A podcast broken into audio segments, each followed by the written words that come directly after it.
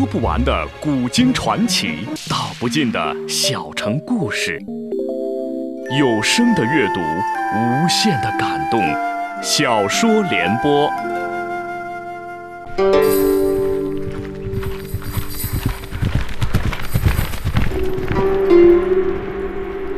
安史之乱后，唐帝国由盛转衰，藩镇与朝廷矛盾日益激化。剑影刀光，游侠横行。唐宪宗李纯于惊涛骇浪中即位，有意重振皇权，开始有计划、有步骤地削弱割据势力。请听吴畏撰写的《中国古代大案探奇录》系列《大唐游侠》，由时代播讲。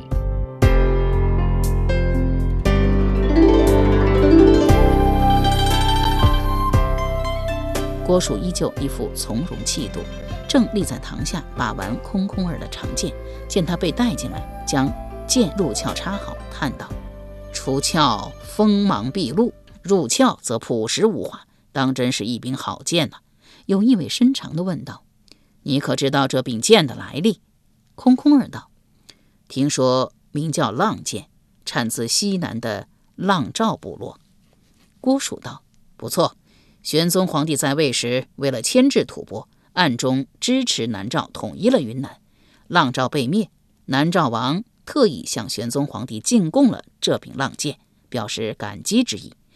这是柄金利之剑，中原仅此一柄，本该收藏于皇宫内府之中，又如何到了你的手里？空空儿一时沉吟不语。郭蜀道：“你不愿意说，我来替你说。昔日安史之乱，安禄山。”占据长安，得到了这柄浪剑，又将它赏赐给最心腹的爱将田承嗣，也就是你所效力的魏博第一任节度使。至于后来田氏为何又将浪剑给了你，则非我所能知晓。不过，你不觉得你带着这样一柄大有来历的长剑在长安城中四处招摇，很有讽刺意味吗？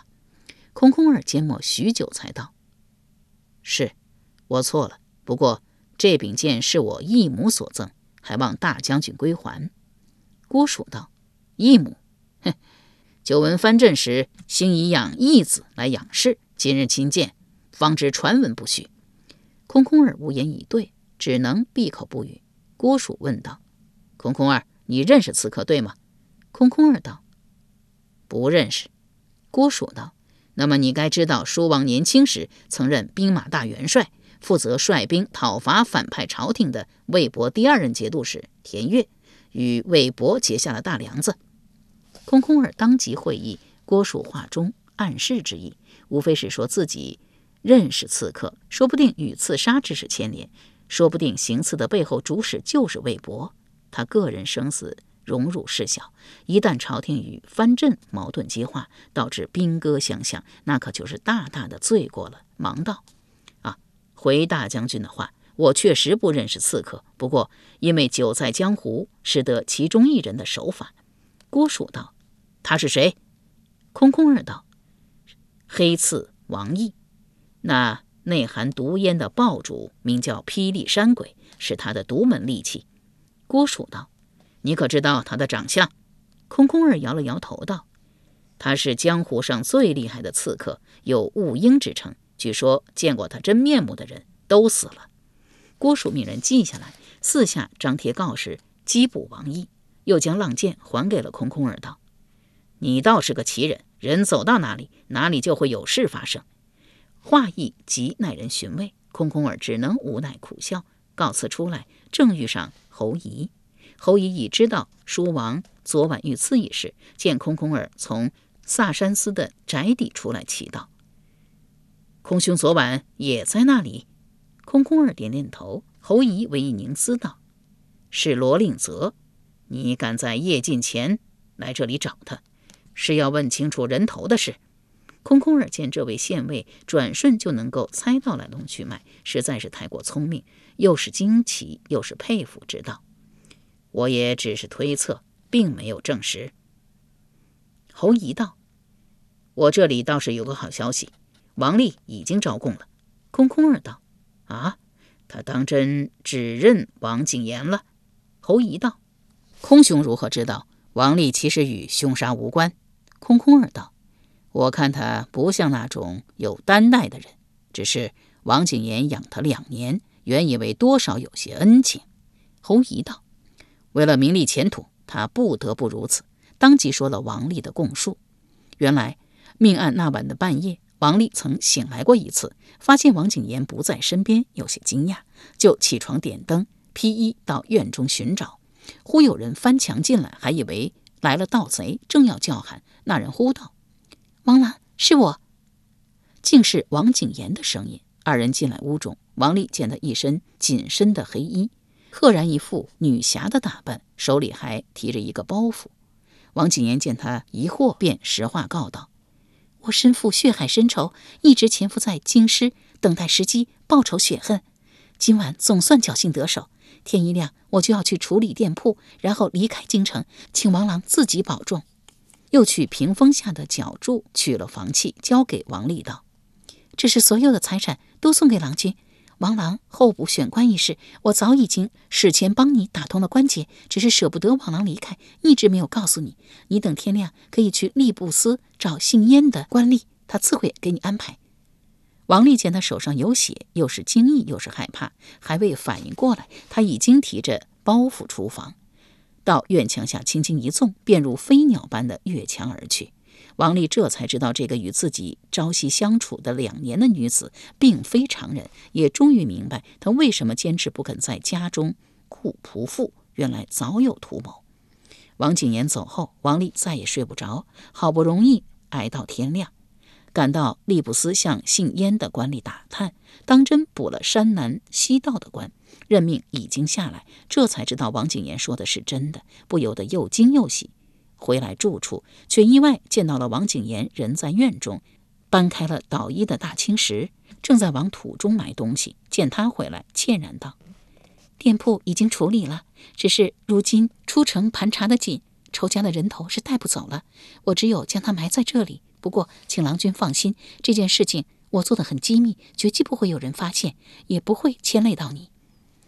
王丽这才看到土坑中有一颗人头，头发花白，双眼睁得老圆，好像还活着一般。王景言又将大青石搬回原处，压在那人头的上面。那大青石少说也有二三百斤重，王丽自忖也无法搬动。不想王景言一妇道人家，竟能轻松移来移去。害意的一句话都说不出来。王景言说了句“真重”，便带着一个沉甸甸的包袱走了。想来包袱中是转手店铺得来的现钱。王丽回过神来，立即写了张售宅的纸条贴在门口，预备将宅子售掉。到得下午，当真有人来敲门，竟然是在郎官清酒肆见过的熟脸。王丽无心谈价，只以房契上的原价五百 min 出售。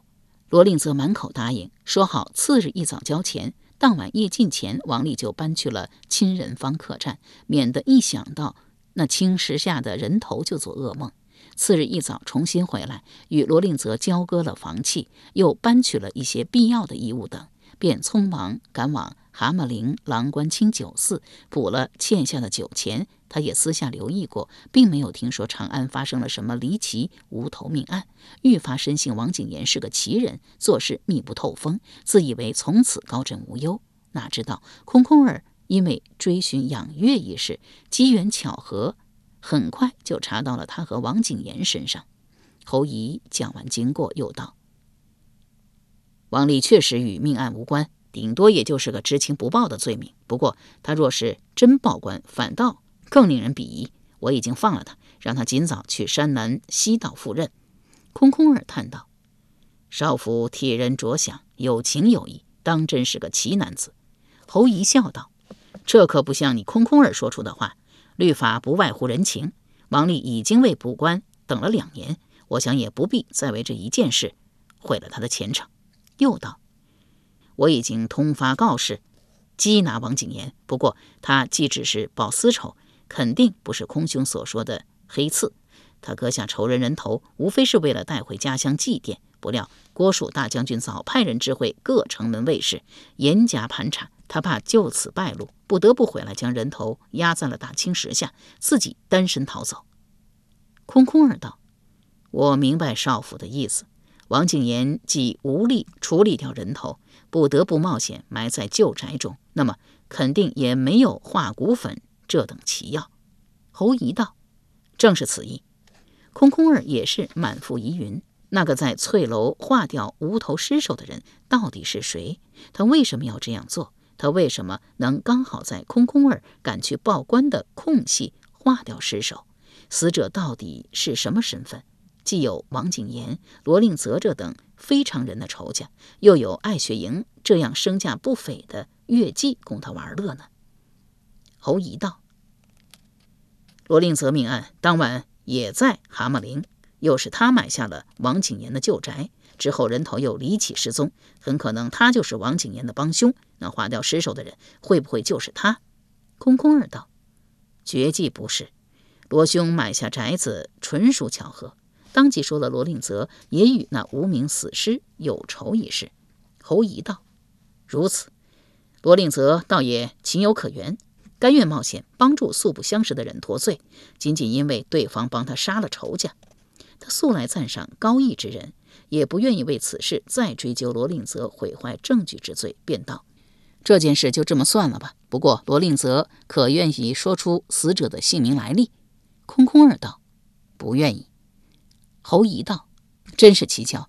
如果死者当真是什么了不起的大人物，为何没有苦主来告状？也不见上头有人来招呼，反而是悄无声息的，没有任何动静。”空空儿道：“这件案子不是由金兆尹亲自查办吗？万一他将来问起，怕是王丽和罗令泽都难逃罪责。”侯仪道：“空兄放心。”金兆尹亲自查案的目的，无非是想弄点名声。可如今既没有尸首，又没有苦主告状，分明是个无头悬案。他早就没有兴致了。正说着，一名金吾卫奔出来叫道：“少府，大将军翠女，速去见他。”侯仪道：“好。”自与空空儿拱手作别。空空儿折腾了一天一夜，早就又困又乏，径直回来崇仁坊，却见。方角武侯铺的卫士比平常多了一倍，对进出行人也盘问得极是严格。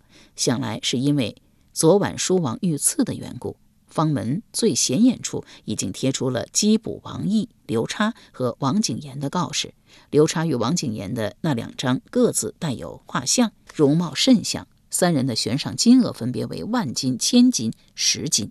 原来是因为受害者身份地位不同的缘故。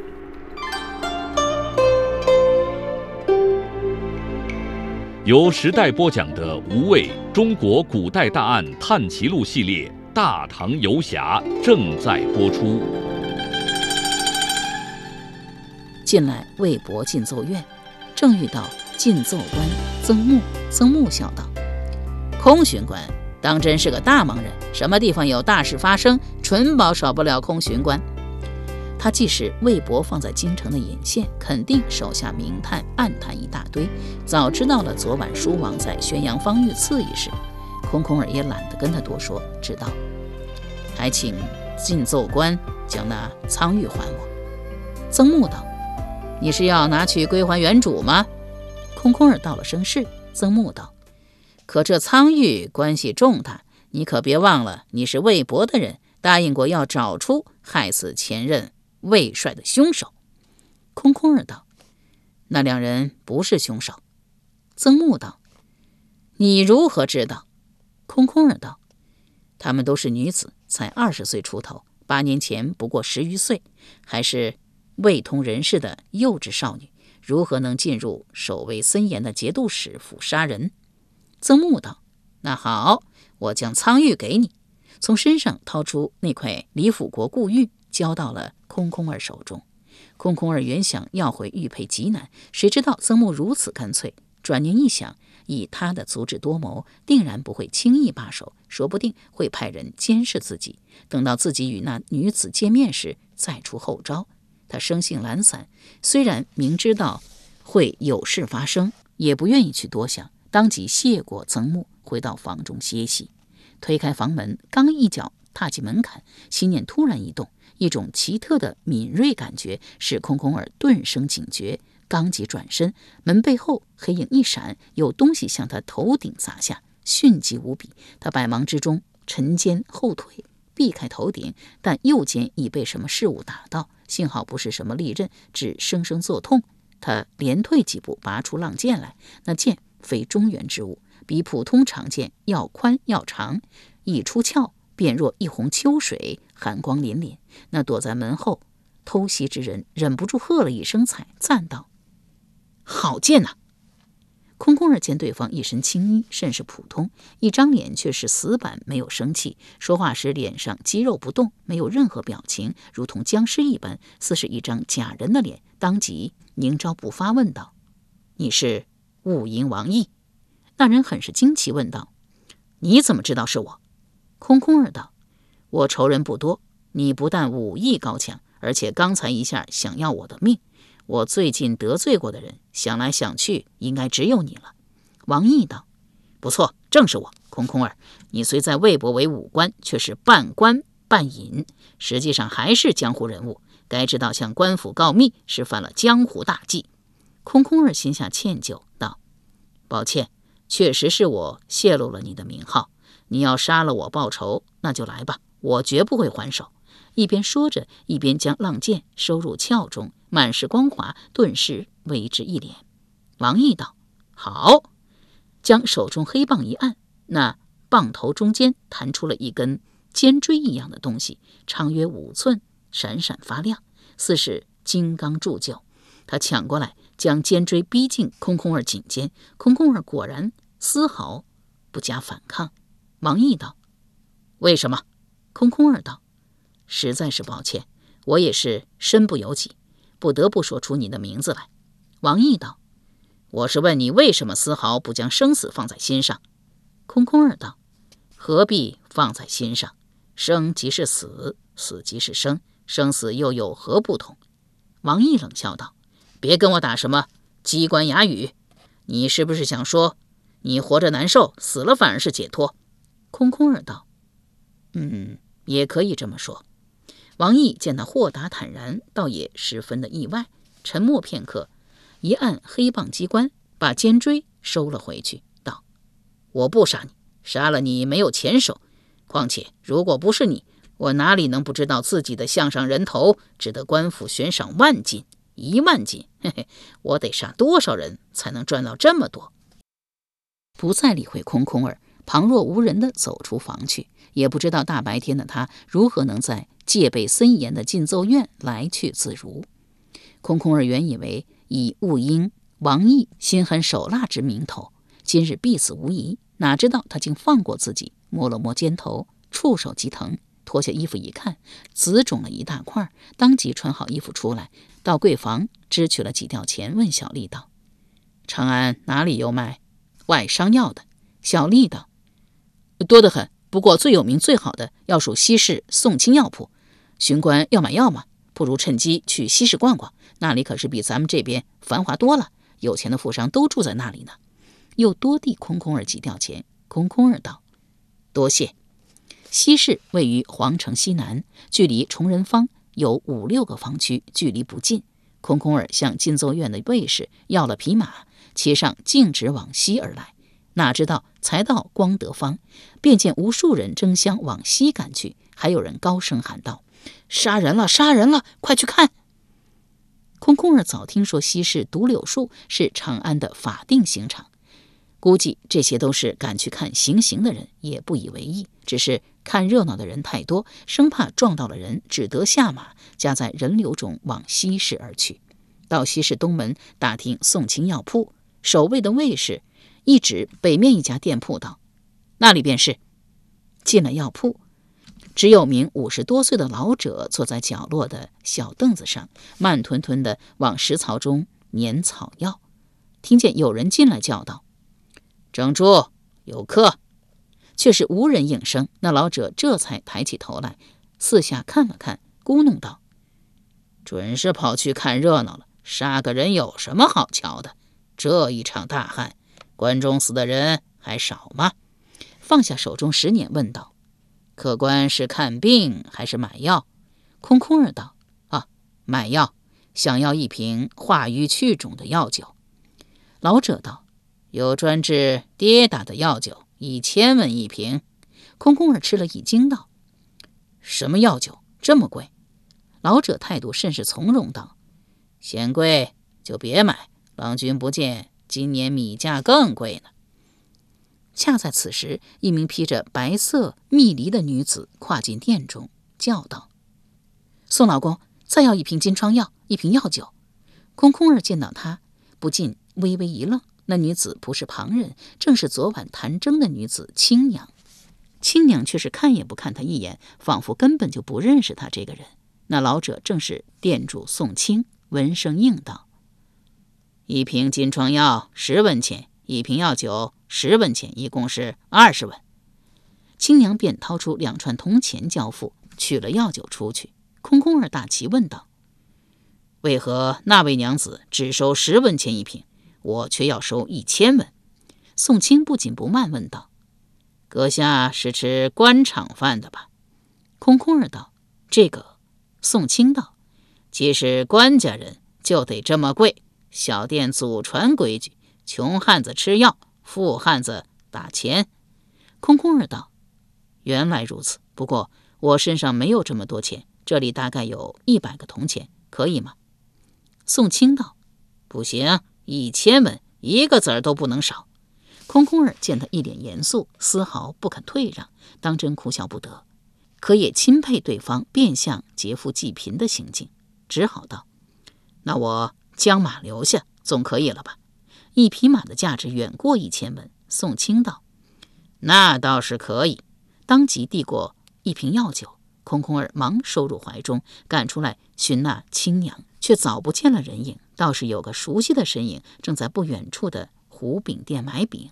空空儿微一凝思，便走过去问道：“姨娘，你这是在监视我吗？”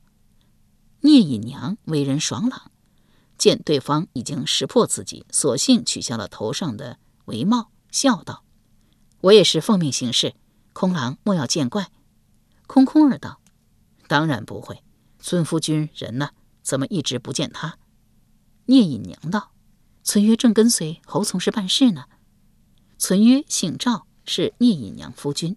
原本只是个街市上的魔镜少年，形貌猥琐。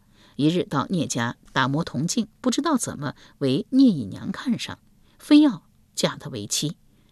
聂夫聂风不敢阻拦，只好准备了丰盛的嫁妆给女儿女婿。赵存约由此一步登天。空空儿道：“尊夫君右肩的伤好些了吗？”聂隐娘知道。